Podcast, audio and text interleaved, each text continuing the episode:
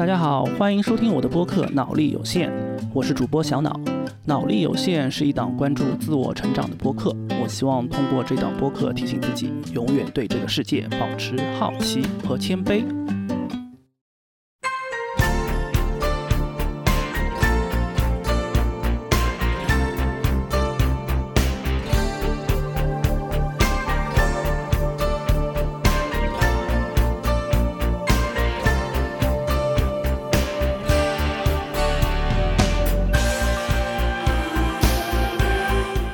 家好，我们又见面了，我是主播小脑，欢迎收听这一期的脑力有限。这一期呢，我们又请来一个全新的嘉宾，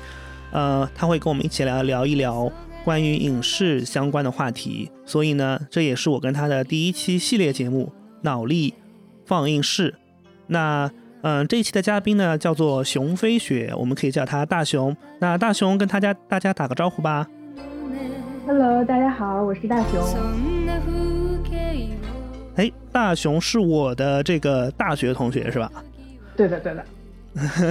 对我们其实，在大学里的时候，其实接触的不是特别多，可能可能就是各自的圈子就比较固定。然后我我像我的话，可能就是跟一些学长学姐玩的比较多一点。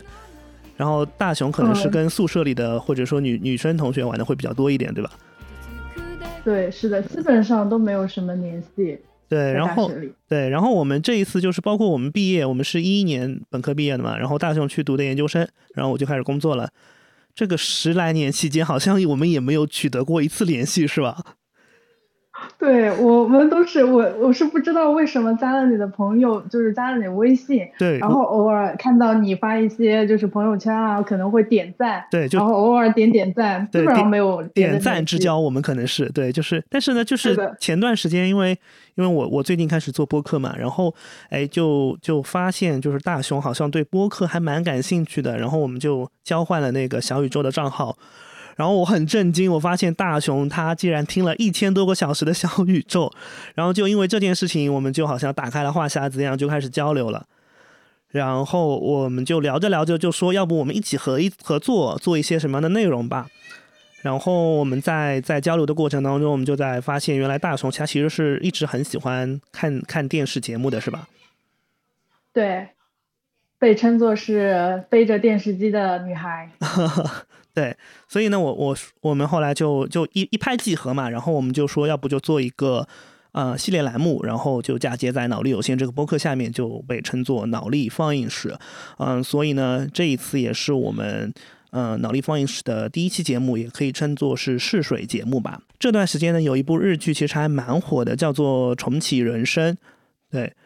呃，大成有在看吗？有在看吗？最近？对我。我我已经完全就就是他放完了之后，我就立马就全都追完了。追完了是吧？我觉得，嗯，对，就很好看，所以我也我是我推荐你看的，应该是。对对对对，我们上一次打电话聊到这个事情，哎，然后我说要不我也去追着看一看吧，因为因为我本人其实看日剧的经历不是特别多的，然后我小时候看的第一个就是知道的第一个日本明星应该是木村拓哉，所以我仔细回想了一下，就是我上一次看日剧。差不多是一九年的时候，也是木村拓哉的一部剧，叫做《东京大饭店》，讲了一个米其林三星的故事。对对对对对，所以所以这这我有听，你你有你有你有听到过是吧？我有我有听过，但是我没追。哎，那部剧我觉得还蛮不错的，就是讲讲一个一个一个就是落魄的厨师，后来要怎么样重新站起来的故事。对，大概是这样子啊。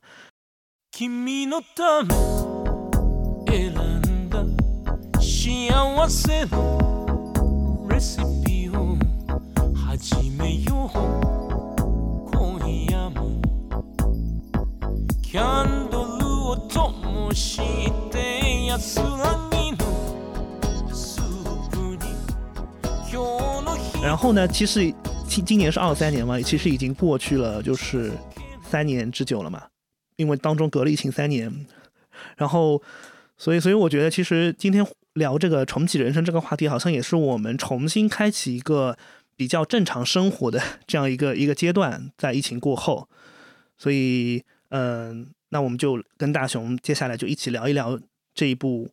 呃重启人生吧。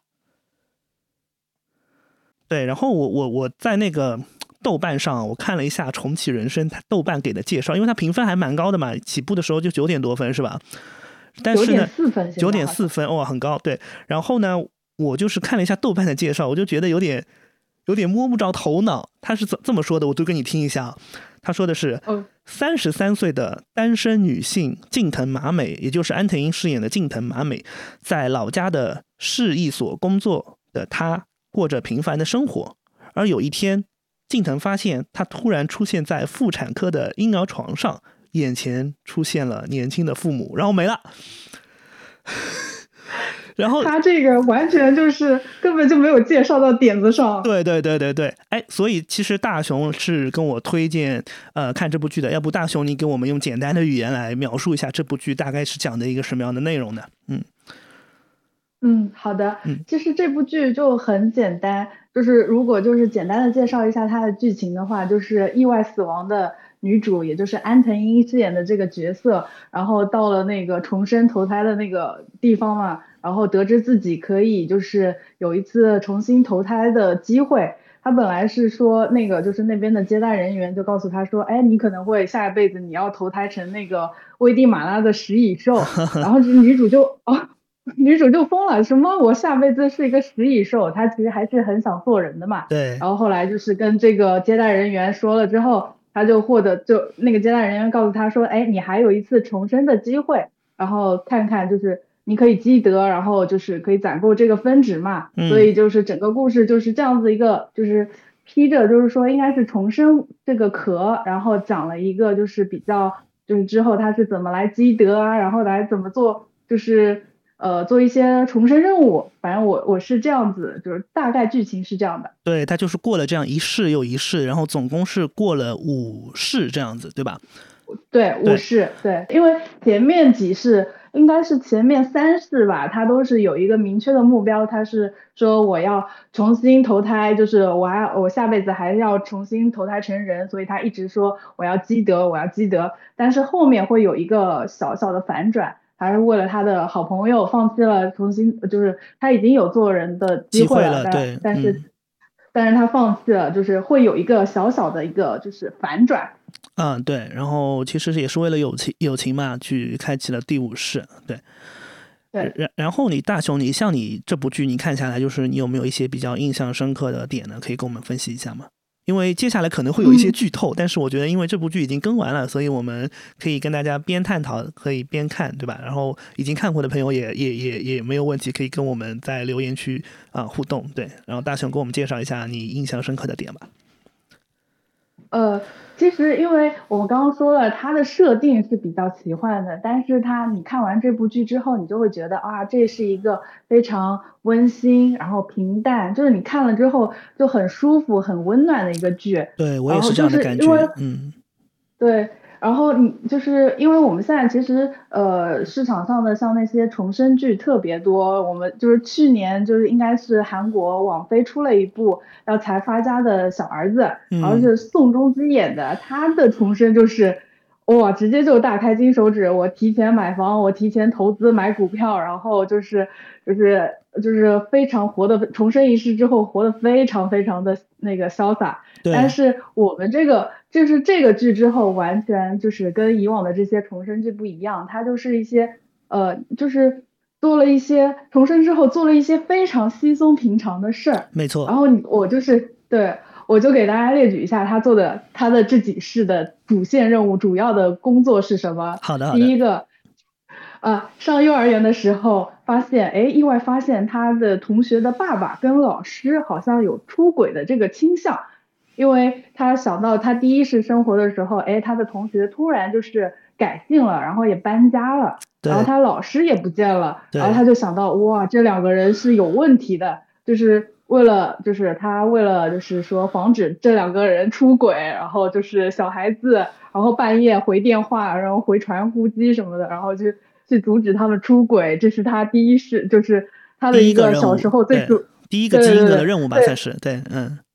对。然后第二个就是，反正就是他有他上初中的时候有一个爆讨厌的老师，但是呢，老师有一次就是在地铁上就是被人当做色狼，然后后来就是因为其实这些剧集这些东西就是这些小的细节都在第一集的前半集当中都是通过他们就是几个好朋友在呃聊天的，然后他得到的这个信息，然后所有这些聊天的细节都会都反映到他后面重生当中，都对他重生都起到帮助嘛。所以他他知道自己的老师被当成色狼，然后之后过得很惨，所以他也是拼尽全力说，哎，虽然我很讨厌他，但我还是要帮助我这个老师。然后，呃，陈他其实是在地铁上是吧？通过拍，呃，我记得有一次是通过拍视频，对，然后对，然然后帮助了那个老师本来其实，对，其实那个时候他是那一世，他其实是只想说拍一下这个老师，哎，看看这个我这个讨厌的人，然后误打误撞就帮他，对对对对，解了围。对，嗯，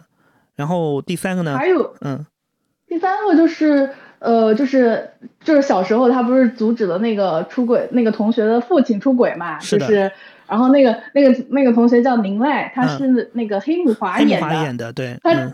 对，呃，他也是就是日本一个就是比较出名的演员嘛。然后他就是长大之后呢，嗯，又延续了，就是说他跟出轨呢，就是这个联系还是比较强的，因为他的 现男就是他的男男朋友呢是那个就是。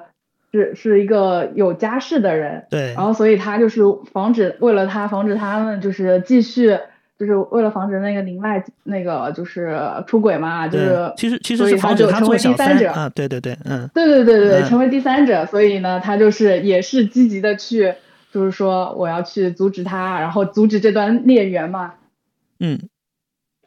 就特别，这这段戏其实我觉得有一个，我觉得这个就是这部分有一个很搞笑，就是因为他不是重生之后，他知道他就是第一次，好像他发现他要说阻止这个事情的时候，嗯，他不知道，他只知道那个地点，但是他不知道什么时候，对，所以他就在那个餐厅一直等，那，然后等了之后就是吃了 N 多东西，然后等到，哦，不是不是，这个是第三世了。第二世的时候，因为他跟那个他跟那个男生就是宫宫刚先生，他是同事，所以他们聚会的时候在那个碰到嘛，碰到，然后在 KTV 的时候就再把他喊过来，然后他们还办了很多小剧场，三个女生之间演了为演了那个林奈酱的一些一些反应，对吧？结果没有想到，对对对对，没有想想到出乎意料，林奈酱很勇猛，直接打电话骂那个渣男，然后就很嗨，在 KTV 里面跟他们一起唱歌，就是根本跟他们想的完全不一样，对。对对对，这也是反正我觉得很反差，然后很可爱的地方，就是就是你看到他就是所有的事情都是这种就是特别简单、特别稀松平常的事儿，是的，所以就是我我们有的时候看了之后就觉得啊，好接地气，就是很平淡，但是会跟我的就是觉得好像跟我们还是挺贴近的。是的，是的，是的，而且我我包括他这个这个就是。帮助他们的手法也一直在变化。我们其实我当时看第一集的时候，就是第一集就死了，然后我在想这玩意怎么拍啊？难道每一集要拍一个重生的故事吗？这要重生多少次？我就会会会在想嘛，每每次就会有些心路历程。哎，这玩意怎么办？就很期待。然后，嗯，前两世他比如说救那个他。林奈酱的爸爸和老师的时候，他还是用很传统的这个，呃，打电话半夜爬起来，然后呃打传呼这样的方式，对吧？等到后面第三、第四世，他就鼓起勇气，很简单的就直接直接去跟老师说：“你千万不要出轨啊，什么什么的。”然后老师就听了，就就哦，对的，对的，这个我是觉得就是，嗯，他这个处理方法就是。之前就是觉得好好困难啊，他小时候那小短腿儿，然后对，还忘了带钱，然后又折回去，哦哟，这个事情我就觉得太可爱了，就是因为那个小演员也很可爱嘛，对，长得很像莫言，对，对，是的，长得又小又老的感觉，但是后面我觉得他说，哎，原来大人他他说了，我记得台词好像说，好像意思是说，原来小孩子的话就是大人会听嘛，然后后来真的就是。就阻止了这个事儿，所以我就觉得，嗯，这个这个这个也挺挺温馨的。对对对，就包括其实其实我我刚刚跟你理解可能有点不一样，因为我觉得这几个任务可能算是一个支线任务，就无论他每一次什么职业，他好像都会想尽一切办法去把这几个任务完成，包括其中还有一次是帮助他呃外公对吧？哦，爷爷，嗯，对，他他爷爷因为吃每次每次每次都会去帮他爷爷，他爷爷吃那个两个药是两个医生开的，所以两个药混合在一起的时候会加速他的病情，然后他第一世的时候就爷爷就很早就死亡了嘛，但是后面因为他做药剂师，然后通过这个发现了这个点之后，每一世他都阻止了爷爷，然后他爷爷就很高寿，对，所以就是就是就是一直在解决他身边的这些小事嘛，让我们觉得特别特别温馨。对，您刚刚也说到这个点，对对，然后我我是觉得这个这部剧其实还是有蛮多很。很细节、很细节的地方的，就不知道你有没有注意啊？就是我、我、我可能准备了一些很细节的点，然后我们一个一个、一个一个聊一下啊。可以，可以。好的，然后，嗯，第一个就是我、我、我注意到，就是这部剧的就是开篇嘛，就是片头的时候，其实是四只鸟，对吧？四只鸟其实对四只鸽子，应该就是隐隐喻了一下他们四个人、四个姐妹的关系。然后到最后一幕结束的时候，还是回到了。这四个鸽子，就我觉得首尾呼应这一点让我觉得特别的特别的舒服。然后还有一个就是，嗯，第一集有一个点就是他爸爸不是有一个按摩器嘛，一直之前有一个坏的按摩器就快坏了。然后那一季的时候，呃，就是呃马美穿的是一个棕色的衣服，然后那个按摩器也是棕色的，对，所以他爸爸说，嗯，大限将至的这个按摩器，其实这个也也。两个颜色上对应上了，然后那那一次就是那一天也是马美最后一天，第一世的最后一天，所以这里面关于颜色的一些一些细节，我觉得也也也也特别细节，就包括他第二世的时候是白色的，然后衣服，然后第三世是黑色的做制片人的时候，然后第四是做那个研究员的时候是研究员蓝色的，对吧？然后最后一次是。红色的做飞行员的时候，其实每一季都会有一个颜色，但是相反，像那个两个 NPC 就是夏姬、夏姬和美宝，然后 他们两两两个就是棕色的，对，就没有变过。所以通过这个颜色，其实也是可以很好的去区分他们的就是哪哪一世嘛，在。是的，因为我是觉得就是。呃，因为我之呃，我平时也会看韩剧啊、日剧啊，就美剧，就是我觉得都好看的剧我都会追嘛。然后因为呃，因为这段时间那个就是呃，《黑暗荣耀》也很火嘛，就是你会看到，就是日剧跟韩剧是完全两个不同的，就是从嗯内容啊，然后从立意，然后再到这个视视觉的那个效果展现，大家的穿搭都是非常不一样的。然后我我是觉得，就是日剧有那种就是走的是相对会简约的，因为我看了之后，因为我我平时也会可能会看一些呃穿搭上面的东西嘛，然后我就发现就是日系的穿搭，这部剧的穿搭它基本上都是比较呃，就是女主角她的这个穿搭都是比较简单简单的，而且有几个是偏中性的，是吧？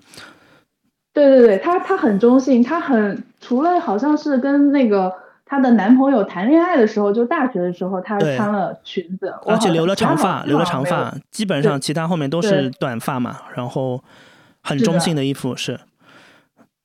嗯，很有点，所以这个也是对，这个是跟就是因为我看剧比较多，然后我就觉得这个是。不一样的就是呃，就是在视觉表达这层面层面上，大家就不一样的东西。是的，是的，就包括我们刚刚也说到，在第五世的时候，就包括马美他们小时候，其他不只是衣服嘛，连什么手机壳啊、水杯啊、挎包啊，这些都是红色系的。然后他们第五世的时候，不是不是两个人都是飞行员嘛？他跟那个真理，然后那个 J J J S 那个航空公司的 V I 色也是红色，其实也就是表达两个人要去拯救他们朋友的这个决心吧。对。就很有意思，这种细节特别细节。然后说到一个细节，除了这里面又想到了一个一个重生者，对，在那就是那个哦，对，河口小姐，河口小姐对吧？就是她第一是在是是公所的一个同事，然后那个同事很有趣啊，那个同事其实重生了好多次了，对吧？然后他的那个衣服上八次八次八次了，对，他的衣服上其实是写的那个 go to go to。Hell 对吧？去地狱啊，下地狱吧。然后，然后后面还还有一行小字，我后面在小红书上看到的，写的是那个 To tell you truth，I'm coming back to life many many times，就是我已经来了这个人世间好多次了。就是他，但是呢，他很有趣，他就是每一次都不愿意去改变，他就觉得可能他的这个人生很好，然后他每一次都过着同样的人生，直到最后一次，他做了一个不一样的选择，然后这个选择其实是帮助。两位主角 完成了一个惊天，度过了一个对对大劫难啊！对，是的，他太搞笑了，我我还是蛮喜欢这个河口小姐的，因为她，她就是她特别自，就是自说自话，而且她运气，我说哇，她是第一时是积了多大的德，为什么她可以重生这么多次？对，因为这里可以跟。其实我觉得哦，就是大在这里可以跟大家说一下，就是它这个重生的设定。嗯。其实它重生设定就是那个那个地府的，应该是那个就是所谓的那个接待员，他说的就是你重生的次数其实就是你第一世做人的时候你积的那个德，然后够不够重生？对，有些人积的德不够，然后他就就根本就没有这个机会。但是河口小姐，我觉得她也没做什么，为什么她运气这么好？她可以重生八次，比主角然后都多。对。而且他其实就也也可能正是因为他每第一世做的比较好，所以他每一次都很保险的去做这第一世的事情，以至于他还是能够不断不断不断的重生。他说了一句话，他其实是呃，他有点害怕改变。他他说了，应该是说他怕有蝴蝶效应，然后就是造成就是对他不知道有什么，所以他有一点点，他一方面觉得这个很好，然后他也害怕，因为他自己小小的一个举动引发。蝴蝶效应，然后就把整个就变得不一样了嘛，所以他还是偏偏保守的。但是后来遇到了，就是第四，应该是在呃，就是主角第四世的时候，他们两个碰到了，然后两个人就是给了他一点启发嘛，所以最后一次。呃，就是在那个马美最后一次重生的时候，他给他他们一个大助攻。对对对，然后其实，但是呢，他有有些时候也挺自我的，就是自说自话。比如说，对对对，比如说他在那个第一世的时候说说，嗯，不要去用别人的水水杯喝水，但是他还是用的别人的水杯喝水。他每次都拿着别人的那个水杯，然后那个主角就在吐槽，我觉得特太可爱了，很有趣。然后包括第四世在主角家里面的时候，他说，嗯，因为第一世的时候他说去别人家应该用厕所的话，应该要。告知一声，要不要说？对，结果第四世他直接自说自话就去了，我当时就看的好鬼好鬼迷啊，就是，但也蛮可爱的，就，对，对，就是整个就是因为我觉得这部剧就是要真正真正的要自己看过之后，你才会啊，就是会 get 到这种小点，然后就是大家是永远好像是就是我们知道就是马美跟他的好朋友就是永远都是在说一些很小很小很琐碎的事情，对。对，都没有主题，然后没有什么意义，就是在说那些，就是说那些不着调的话，然后就就就很开心，所以所以这部剧特别需要自己就是慢慢的，然后静下对，对，慢慢的去看，然后我们这些说的这些东西就是。你得自己去看才知道对这个里面的有有趣的地方。然后说到有趣的地方，我又想到一个点，就是他那个为最后一世的时候，为了帮那个林奈酱小时候让他以后长大不要去做小三，然后然后他教了他一个口诀，我真的当时就笑喷了。他因为那个出轨的那个男的叫龚龚刚先生嘛，龚刚对，然后他刚说教他一个口诀，龚刚先生已婚了。然后他们后面玩一二三木头人的时候，他们的。口口号就变成“狗高先生已婚了”，然后当时马尾就觉得是不是太过分了？他说：“哦，超过头了，就是那种那种碎碎念，然后在脑子里的那种吐槽，特别可爱。”对对。但是我觉得后后面我不知道你后面记不记得，嗯，就是他长大了，完全就忘了这个事儿。我想是。对啊，我我其实我觉得特别特别正常，因为我我觉得我自己连上一周我这个时候吃了啥我都都记不得。这种话虽然当时好像哎记得挺清楚的，但是真的过了。过了 n n 年之后，已经完全不记得了。反正特别搞笑。是是的，是的，是的。然后还有一个点就是，本剧的编剧是那个笨蛋节奏嘛，嗯，然后对对对，笨蛋节奏其实也出演了这部剧，他就是在那个重生的那个接待员。然后，然后他就是本本人就很很冷漠啊。我记得有有有一场，就是他做那个制片人，第三世结束之后要去第四世的时候，然后他就问他，是的，我能不能多看一下我我的那个第一集？他说不能。然后他就说：“我争取一下什么什么。”然后他，然后他就就真的去配合他问的两个问题。然后最后，我能不能再看一集？不能。就就特别这种冷幽默，我就觉得他很很很很很好玩。对。哦，好像他之前就是搞笑艺人，然后转职，然后做了做编剧。对。但是我我我是没有看过他编剧，但是好像是是说就是有一个剧，就是也是他做的编剧嘛，叫什么？架空 Office Lady 就是架空什么 OL 之对，然后也是他呃是编剧，然后里面也有夏帆演的，所以就是他们说这个这这个剧风格很像，所以如果就是你很喜欢人重启人生的话，你就还可以去追这部剧。嗯，是的，所以就是这些每个演员都给我们一些惊喜，包括包括那个小，哎，你你最喜欢谁？你最喜欢谁？我最喜欢，其实我还是蛮就是对那个小福那个角色印象深刻的，就是我我开始都哎，我开始是知道他，我就觉得这个人眼熟，很面熟，然后后来我知，对我后来才知道他是那个叫什么染谷将太，他演过那个真人版的那个。唐太三寄生兽，寄生兽是吧？啊，对对对对对。然后我是我是想起来那个唐唐探三和妖猫传里面都有他，但是我感觉他有一点点发福哎。对对对对，小福小福，小小发福。对。然后我为什么对他印象深刻呢？其实我就是觉得，就是可能我们每个人啊，就是在年少无知的时候，都对自己盲目自信。其实他唱歌真的很不好听，但是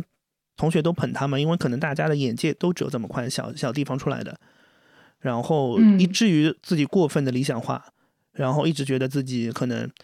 可能会成功，会怎么样，对吧？然后对自己的就是家庭不不管不顾的。但是真正等他有了小孩之后，可能呃心态马上就会发生变化。像像我自己也是的，我以前也有很多这种不靠谱的创业经历啊。但是有了小孩之后，就是收心收了好多，就明显就觉得成长了。对，所以我对这个人就是觉得可能对我来说有一点共鸣感吧，就是。过往我也是一个理想青年啊，理想主义的，对。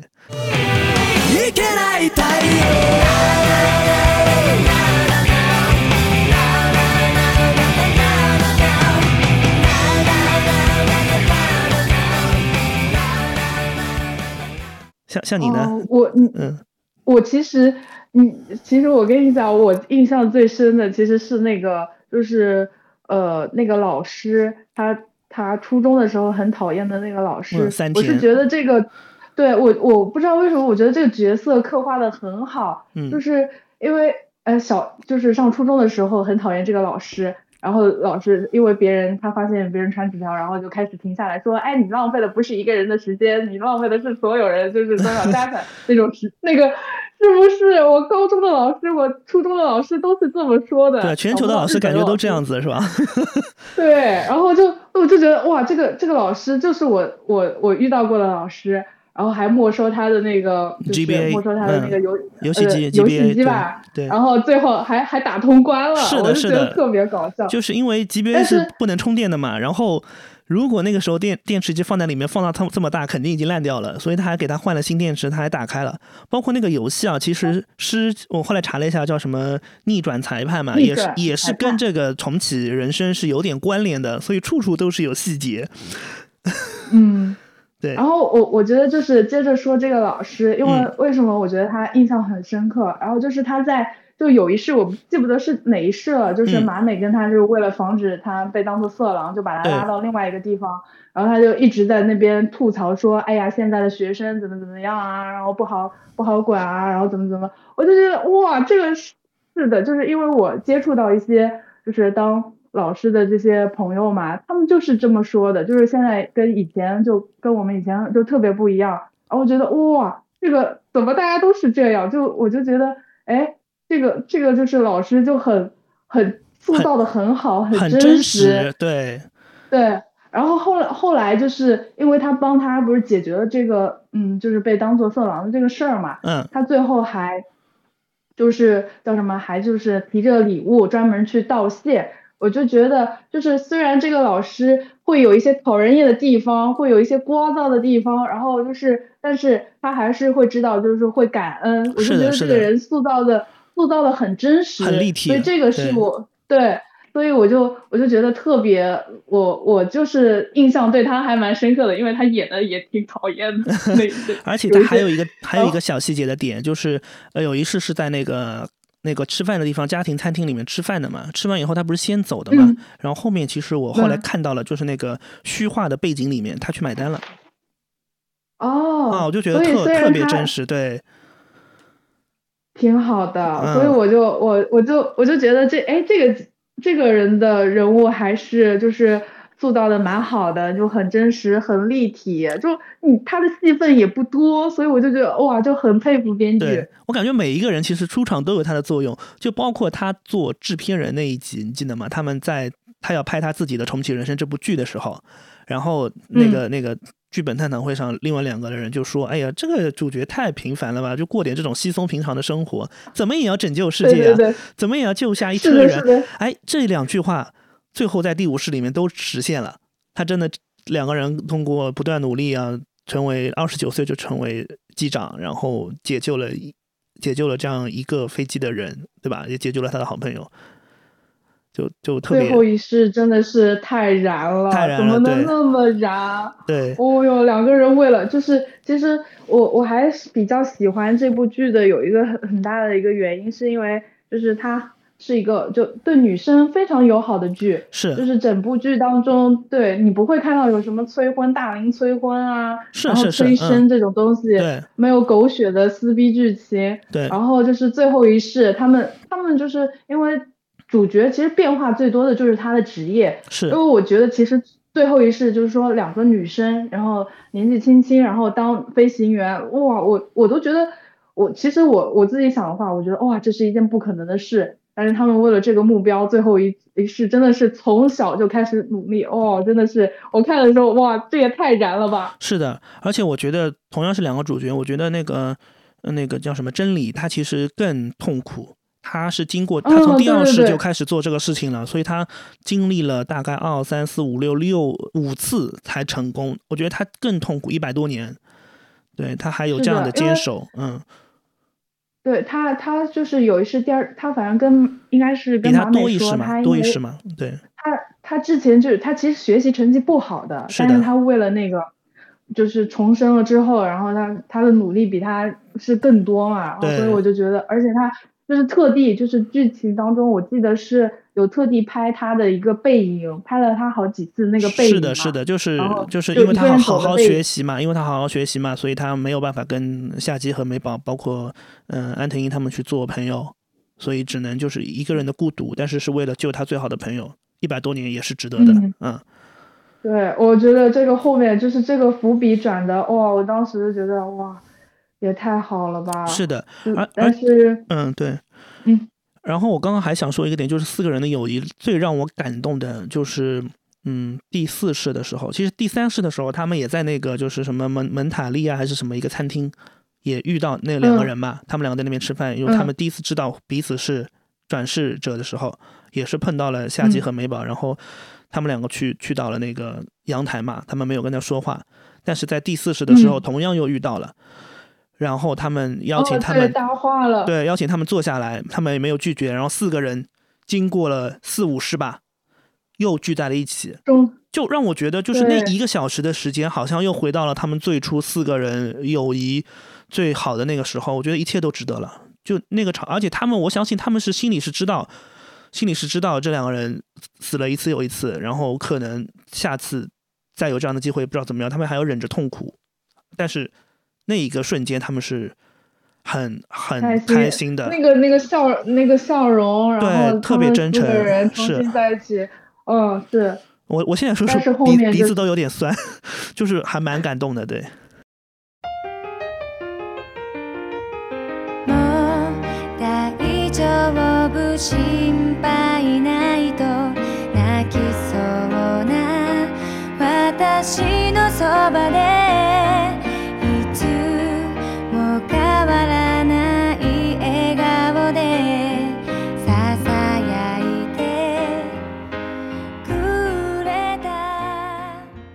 嗯，就是这种，我觉得这种身边的这种最真诚的感情、最真挚的感情，反而最能打动人吧。嗯，嗯，对的，真的，你现在要是我，我就觉得特别难得，就是呃，现在人就是生活节奏这么快，然后像我也在上海，其实平时真正能够说约出来，然后就是那样毫无顾忌的，就毫无就什么都不谈，就是什么就是什么内容都，嗯，就是怎么说，就是。就是天南海北的，就是随便在那边瞎聊，我什么屁话我都跟你分享。哇，这种朋友其实，呃，长大之后我觉得真的很少。是的，是的，就像我们在回顾看他这个，呃，安藤英的这几世，比如说他第一世在那个公务员的一起吃饭的时候，他们只会聊工作，但是他当他发现他第二世不是公务员，跟他们不认识的时候，那两个人竟然在聊各自的情感关系。那其实就是，这就是真朋友和假朋友的，其实通过聊聊天是可以分辨出来的嘛。啊，平时就是很客套的聊天，但是私下里如果说是跟你好朋友的话，可以跟你什么都聊。对，是的，嗯，而且你你知道他们聊天就是就是就是他们有有几个场景就是专门，因为应该是。马美第三世吧，就是当制片人的时候，嗯，就他们因为不在一个地方，然后他们两个好朋友就开车过来东京，对，然后每两周，然后跟他约，然后就是买那个买了一大堆零食，然后放在桌子上，然后就三个人瘫在那里，然后就开始呃，就是聊这个同学的八卦，然后聊一些有的没的，然后那个场景我就觉得。呃，是我我平时也会跟有一些朋友，就是哇就这样聊天，然后不知不觉就聊很久，是的，然后在他们家留宿，然后就是哦，就是就这种友情，就是真的。对，而且是他们是从小就开始了嘛，就是十几二十年，已经到三十多岁，而且四个人都没有结婚。啊，对对对，四个人都没有结婚，但是四个人都就是这种状态，就是都各自就很美好的这种，然后也没有什么压力，然后做着各自喜欢的职业，然后就过各自的生活，但是聚在一起的时候又特别的开心。嗯，对，就是他这样子看的话，最后就是我我很高，就是最后的结局我也特别喜欢，是的，是一个 H E。对，特别就是我第一次看到，就是说他们那个四，因为四个老人的扮那个扮演者也特别可爱，而且很像车子，而且很像，对，就飞过，呃，对，这个飞过来飞出来的这个场景是他们他们在第一世的时候，那个超市门口是幻想过这样七龙珠的这个飞车的这样一个场景的，所以在最后哎又 call back 了，然后哎大家实现了这一个，然后大家活了二百三十二岁。哦，我就觉得那个瞬间就好开心，好圆满啊！啊，呃，不是，我是听到他说，嗯，就是就是那个马美，就是说，哦，我到了这，他翻译的好像说我这就是真正的寿终正寝，我就觉得哇，这个结局，哇，这个也太感，就是很温馨，很感人。是的，是的，是的，就是也许也许就是一场梦吧，但是也许人真的就只有一辈子吧，但是。你如果能就是有这样几个好朋友一起陪伴到老，你不结婚又怎么样呢？对吧？嗯，嗯，所以反正这这这部剧就是真的是对我这种，因为我我跟那个马美他不是说设定是八九年的吗？对，我们都是八九年八八的啊，你八八的，我八九，八八，对对。但是就是同同龄人嘛，但是就是你明显包括他零八年上大学，我们是零七年上大学，就这个时间节点啊，经历的很多的时间。都是很一致的，嗯，所所以特别有代入感，而且你现在也没有结婚，所以特别有代入感，对，是的。然后我我现在的朋友，但是我我我的好朋友就是有结婚的，有没有结婚的，就是跟没有结婚的朋友还是会有一点点，就是会稍微有一点点隔阂，因为他们会更多的有小朋友之后，就会更多的会放在。小朋友身上嘛，是的，是的，会有一点点疏远，嗯，所以，所以就是他这个讲的是四个人都没有结婚，所以他们一直关系都很好，一直都能聊得来，是，所以这也是我觉得，觉得这个也是很很符合现实的。对，就是我觉得就没有去宣扬那种焦虑嘛，虽然呃日本好像也在让鼓励大家要多生娃，对吧？但是他从这一部剧里面他没有去宣扬这种概念，其实你可以独自美好，对。呃，那大雄，其实我们刚刚也聊了一下这部剧啊，其实可能聊的也比较散，比较乱。就是我们可能因为我们看过了，所以整个大家聊起来会脑子里会浮想出那个剧的画面。可能如果没有看过的朋友听我们聊，可能会有一点点茫然错愕。但是我们还是非常推荐大家去看一下这部剧的。如果看完之后再再过来听一下我们的节目，可能会有一些共鸣。对，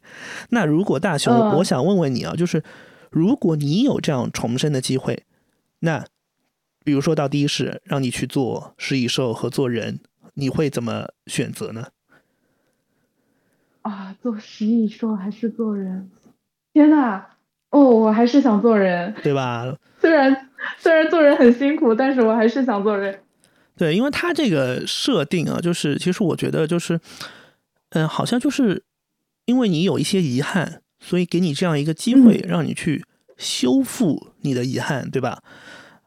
呃，然后那你如果说你想做人的话，你想重新活一世，或者或者说活两世三世，你有没有一些你生活中比较想去修正的这种遗憾呢？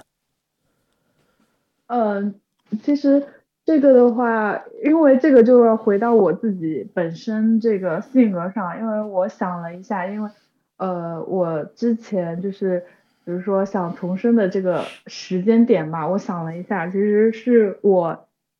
就是不勇敢，然后不自信，呃，不敢抓住机会的时候，嗯，因为我我现在就是想想我这一生，就是我回顾我之前的这人生，然后我觉得我有一个最大的一个转折点就是。我觉得有一次有一个工作机会摆在我面前，然后我是有点害怕，然后不敢去争取，然后就是后来我就错过这个机会，也错过了就是去一个更大平台去，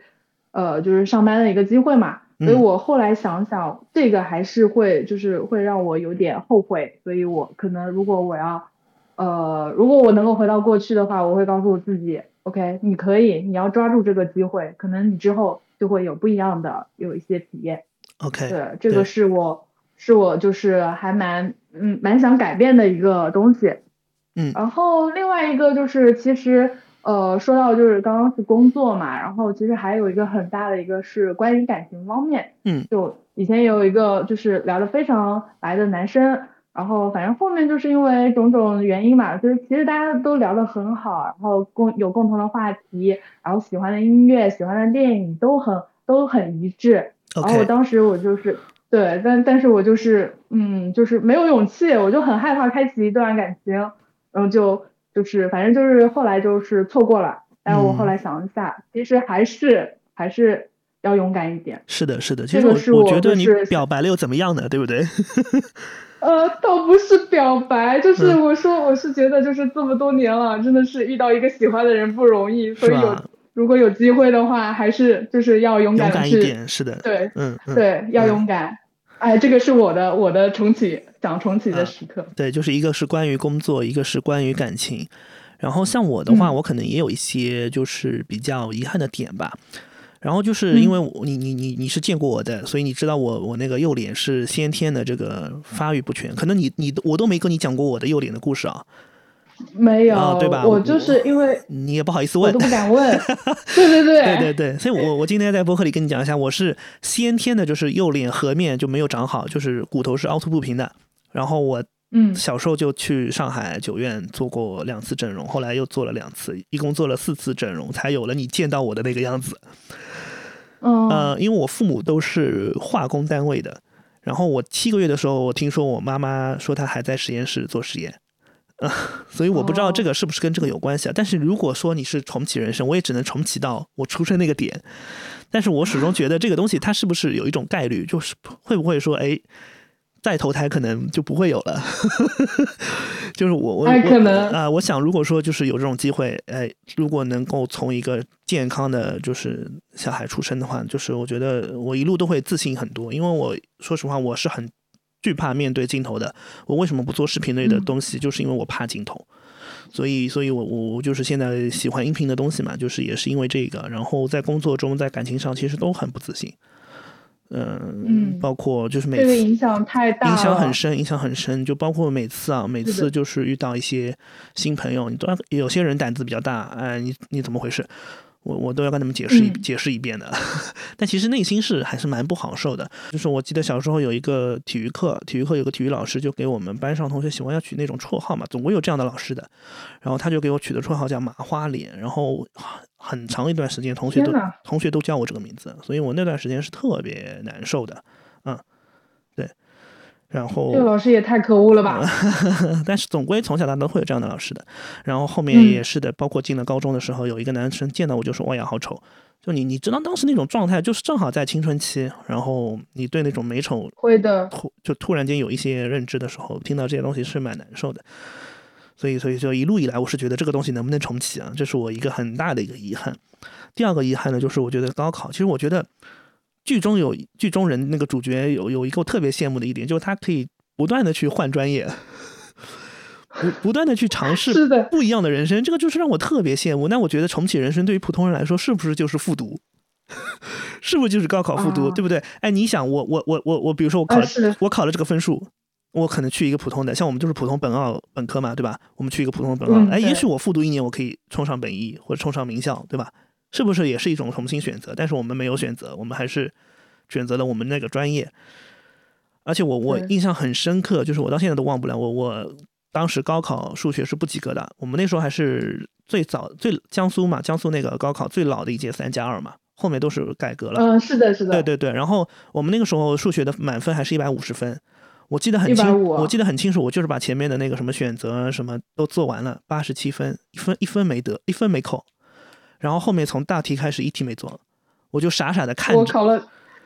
我我是数学特别不好的，我考完数学之后，我我就是太紧张了，然后我就忘记我自己是否答，就是有没有填答题卡了，然后出来之后我就慌了，然后我就整个人就疯掉了，我说我到底有没有答，然后就特别紧张，但是后来我我我是考了九十二分，我记得特别清楚。我也是啊，我就是做了八十七分，我一分没扣，然后后面一题没写，我就我就是那天懵了，然后出来之后，我同学都跟我说好简单啊。然后我整个整个人状态就不好了，所以所以后面其实我整个高考其实是对我来说是有点遗憾的，就是唉。但是你如果说你你你想从头再来的时候，就就可能会再多用功一点，然后把这个学业吧，因为因为我觉得其实从小到大就在对于他们来说也说普通家庭嘛，从小到大你其实你没有你就算真的能够去逆袭，你也逆袭不到哪去的。你想本身就不是什么。有有背景的什么财阀家的孩子是吧？我们顶多就是比自己原先稍微好一点。那你平平平时什么学习稍微差一点，通过努力你可能考一个很好的学校，这样子去改变一个职业，其实就已经我们能做的上限了。那我觉得，如果我们有重重生的机会，其实也就是说把。什么小升初啊、中考啊、高考啊，甚至以后考研啊，对吧？未来有没有可能读博啊？这种这种事情都把它提前做到位嘛？你说的是的，因为我觉得改变我人生一个很重要的点是我我其实我们的大学特别是不是那种特别好，对，很一般的。对，然后我我是我是那个就是考研考到上海之后，所以我我觉得我的人生轨迹是发生了特别大的改变。是的，是的。我我。我想，如果我不考研，我考研不成功的话，我我想了一下，我可能就是回到我老家，然后可能就做一个很简单的职业，是的，然后可能很早就结婚了，就是是就会会是这样。我觉得我考考研和不考研就是会会是两个不同的那个路径。但是你你突然突然说到这个，我又想到一句话，因为我平时是一个比较没有目标感的人，就是。我是就是随遇而安，我就觉得啊这样做可以，那样做也可以。然后我考研，你知道我为什么后来能够考上？对，是因为我的一个好朋友，他看到我的状态，因为他当时跟我一起考研，他跟我呃学校就是他虽然不是一个学校，但是我们俩离得很近，他就看到我的状态，他说你是不是就我记不得原话了，但是他跟我说了一句话之后，就是他说你好像不是很上心哎，你这样子这个状态 就是。你这样子不对，然后你这样肯定考不上。然后我当时真的我都没有复习，但是他说的那句话我听进去了。就自此之后我就开始，对我真的就是很认真的去准备。所以后来我觉得我我的成绩还可以，所以我特别感谢我那个朋友，就是因为他这句话，我觉得哎，这个就是改变我人生的时刻，重要时刻。他会不会是第二是来救你的人？啊，对，有可能。他那么好，对，他特别好，是的。然后还有一个点就是，嗯，我我自己的那个近视啊，度数比较深啊。我小学六年级的时候就六百度了，所以我你是干了什么？我不知道，可能小时候看电视吧。然后我就说，反正我们已经活过一世了，如果真的有重启的机会，那些什么电视剧、小时候看过的就可以不用再看了，然后对吧？记忆也有了，对不对？那时候然后就可以出去玩，多晒晒太阳，然后把自己眼睛视力保护好。然后呢，后面等到比如说。嗯，什么美剧快出来的时候，该下的赶快下，因为后面要没有了，要被屏蔽了，下不了了。然后就去补各种卡，然后做各种预测，比如复联，呃，什么时候 他他什么钢铁侠什么什么结果，对吧？去各种预测，然后就是成为预言帝。我觉得也就是一种比较比较暗爽嘛，然后就可以可以多一事嘛，可以多看一些作品。我觉得这也是可能我们喜欢看电影或者看书的人的一些。这种这种小小想法吧，其实也就是为自己去多做一些事情，让自己活得比潜意识更好。甚至比如说我小时候没有没有那个叫什么，没有就是特长，我们不会乐器，不会运动，对吧？哪怕我们自己打打球，也就是野路子。但是你后来发现遇到真的高手之后，你就是完全打不过。那我觉得，如果说我我我我可以可以好好的就是学一门技艺，坚持到十八岁，也其实也也蛮好的，也蛮开心的，对。嗯嗯，我我突然想了一下，其实我们还是算是比较，就是相对还算是比较幸福的，因为你刚刚说到那个近视啊，我就想到有很多人可能会就是会有。因为我周围也有生病的人嘛，对对对，就是得了重病的，就是也有呃，他们可能会会想说，哎，我是不是要更好好爱护一下自己的身体啊？是的，是的，就对我就觉得我们还算是整体来说还算是比较幸福的，所以还是有很多事就是我们嗯不是特别想改变，就像这个剧里面这个主角一样，还是做自己，对，对，嗯。对，就还是整体是满意的，然后只是做一些微调，嗯，对，嗯，对对对，是的，嗯，然后甚至我想的就是，我不是这个人也蛮败家的，我就很喜欢买各种数码产品，然后我就觉得，如果说重启一次，有些东西我就可以不用去买了，就可以把钱省下来买 买更有其他的东西，对，买更有意义的东西，就可以获取一些不同的体验，对，嗯，其实其实最大的就是最大的快乐，我我现在就是想着说。呃，因为我我的我就有一个假设嘛，说，哎，其实我现在已经在过第二遍的人生了，然后我现在我不能再像以前那么过了。你知道，我以前是一个呃呃，就是死宅，我特别喜欢追剧，然后平时就是在家就不断的看剧啊，然后这样子。然后我现在我现在就说，嗯，我想就是说，呃，体验更多不一样的东西，就是说想多出去看看。然后因为去年这个时候我们在隔离，是的，所以我现在就是。就是有机会，我想多出去走走，然后我想体验更多的，然后也不是不光光是追剧了，所以对对对，这个是我是我想说，哎，嗯，多出来的好像被多出来的人生一样，我是的，是的，要再多体验一点。嗯，就经过了那三年，大家可能都会格外珍惜生活的。我觉得能有时间多出去体验就多出去体验，因为从我的角度来说，虽然我们回过头来说，就是看剧其实也是在体验嘛。体验其他人的人生，就里面剧里面不同人的职业不同什么，但是很多东西真实体验过一遍之后，你你那个印象会更深，然后可能会获得一些更不一样的认知，然后会影响你以后做事的判断。对，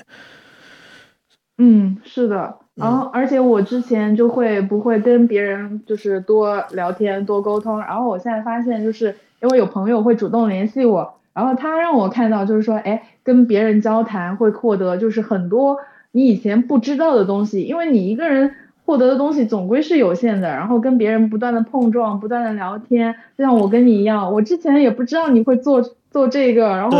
就是特别神奇，我就觉得今年真的是我今年给我自己的，就是我我到目前为止，我觉得我我的那个人生的就是这个这一年的关键词就是改变，对，所以我觉得特别特别开心。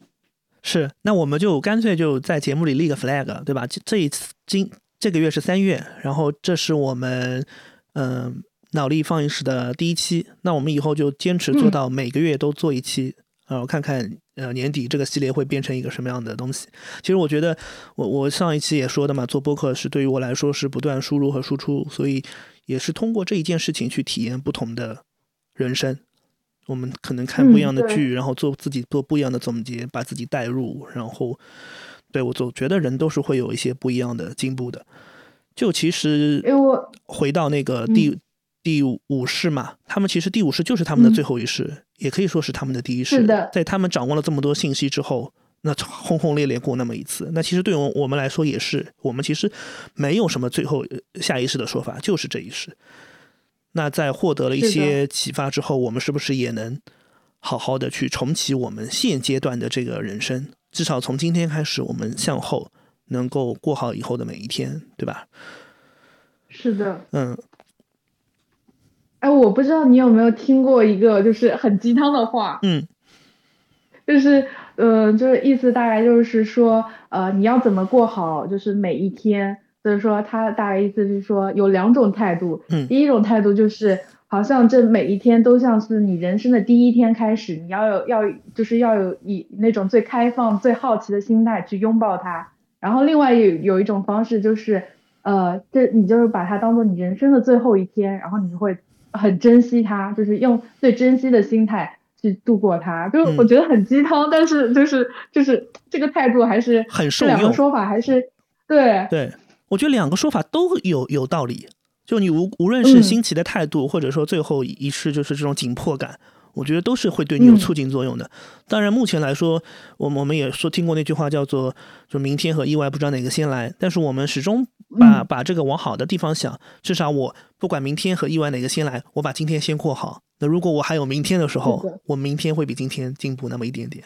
就像我给自己这个脑力有限的这个 slogan 一样，就是每天比昨天进步一点点。我觉得这个很好哎，我我特我现在也是朝着这个方向努力。嗯，对。哎，你比如说我们今年，像我今年其实是很想把这个播客做出来的。那你除了这一块以外，你比如说今年给自己有没有一些嗯设想啊，或者想去做的一些事情？嗯。呃，因为我我今年的话，可能就是第一个就是。我我都不知道，我这个播客这个是刚刚刚刚弄出来的，因为我我虽然听过很多对很多时间的很长时间的这个播客，但是我从来没有想过我会自己来讲，或者是说我自己做一个主播，所以对我来说这已经是一个非常非常非常大的突破。嗯，然后我现在就是我今年就是可能会。呃，把我看过的一些剧啊，我也会做一些梳理。我希我我希望我自己就把我喜欢看的剧，然后能够推荐给大家。这个是我就是今年一个呃怎么说，这是我的主线任务。然后另外一个主 另外一个主线任务的话，就是我可能就是一些工作上的事情，就是呃对，就是之前也跟你说过，我可能今年会想把 CPA 考出来，就是会。给自己的职业，呃，怎么说上一个保险，就是这个是我呃比较嗯两大主线任务。是的，但 CPA 其实战线还蛮长的，就是要考个好几年。对对对对对，我可能会今年就是先考一个，先考个会计加税法，先考两门，对，先先试试水。对我老婆也在考，然后她目前是过了审计那一门。啊，对哦，但是他他前两年就是因为疫情嘛，有一年好像也是发烧去不了，所以时间上已经有点不够了。我估计他会不会再战，我也不知道。那尊尊重他吧，那我就是作为老公，我肯定是支持他。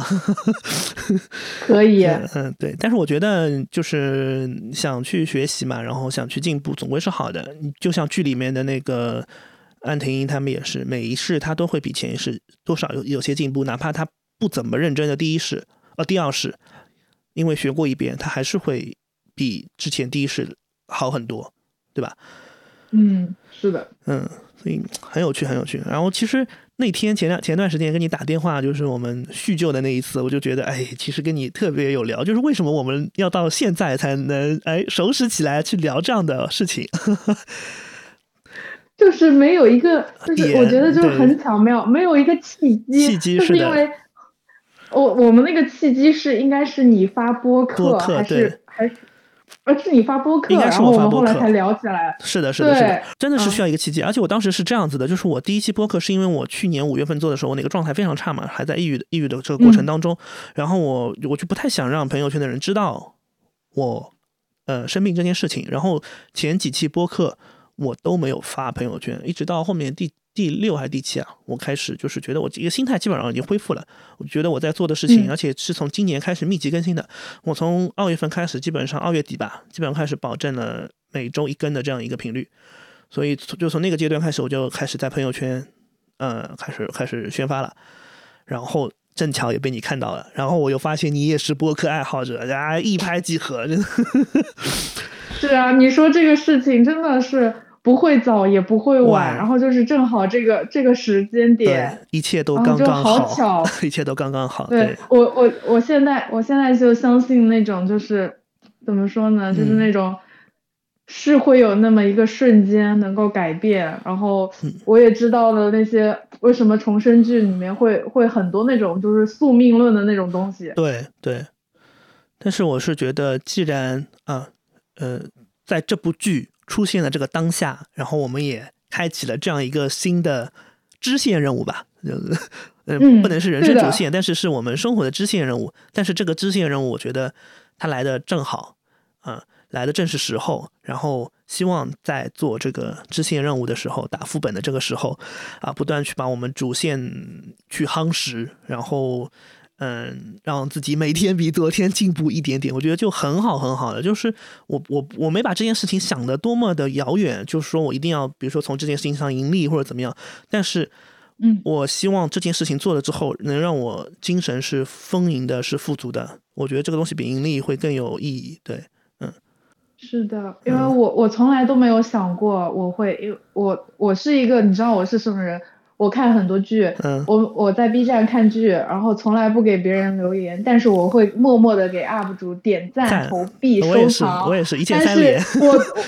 对我从来不会去留言，然后我加过很多群，我都是那个默默的不说话的，对，然后。潜水的，然后我听了那么多播客，我从来没有留言过，但是我会给别人点赞。对，但是所以我就就很难想象，说我这样一个人会来讲这个东西。我觉得哇，今年真的是很开心，然后真的是改变之年。好的，好的，所以我们就是把这个机会抓住，然后就是让自己不断的去蜕变吧，也不是往好的方向去变进化，对吧？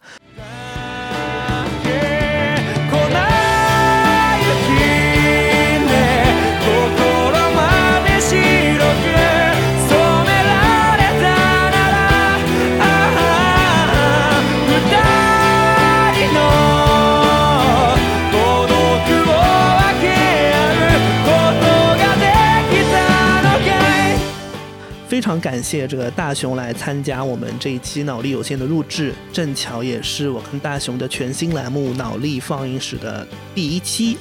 那么今今后呢，我跟大熊会不断的去完善这一个栏目，然后嗯，去聊出更有趣的剧集或者说电影也好。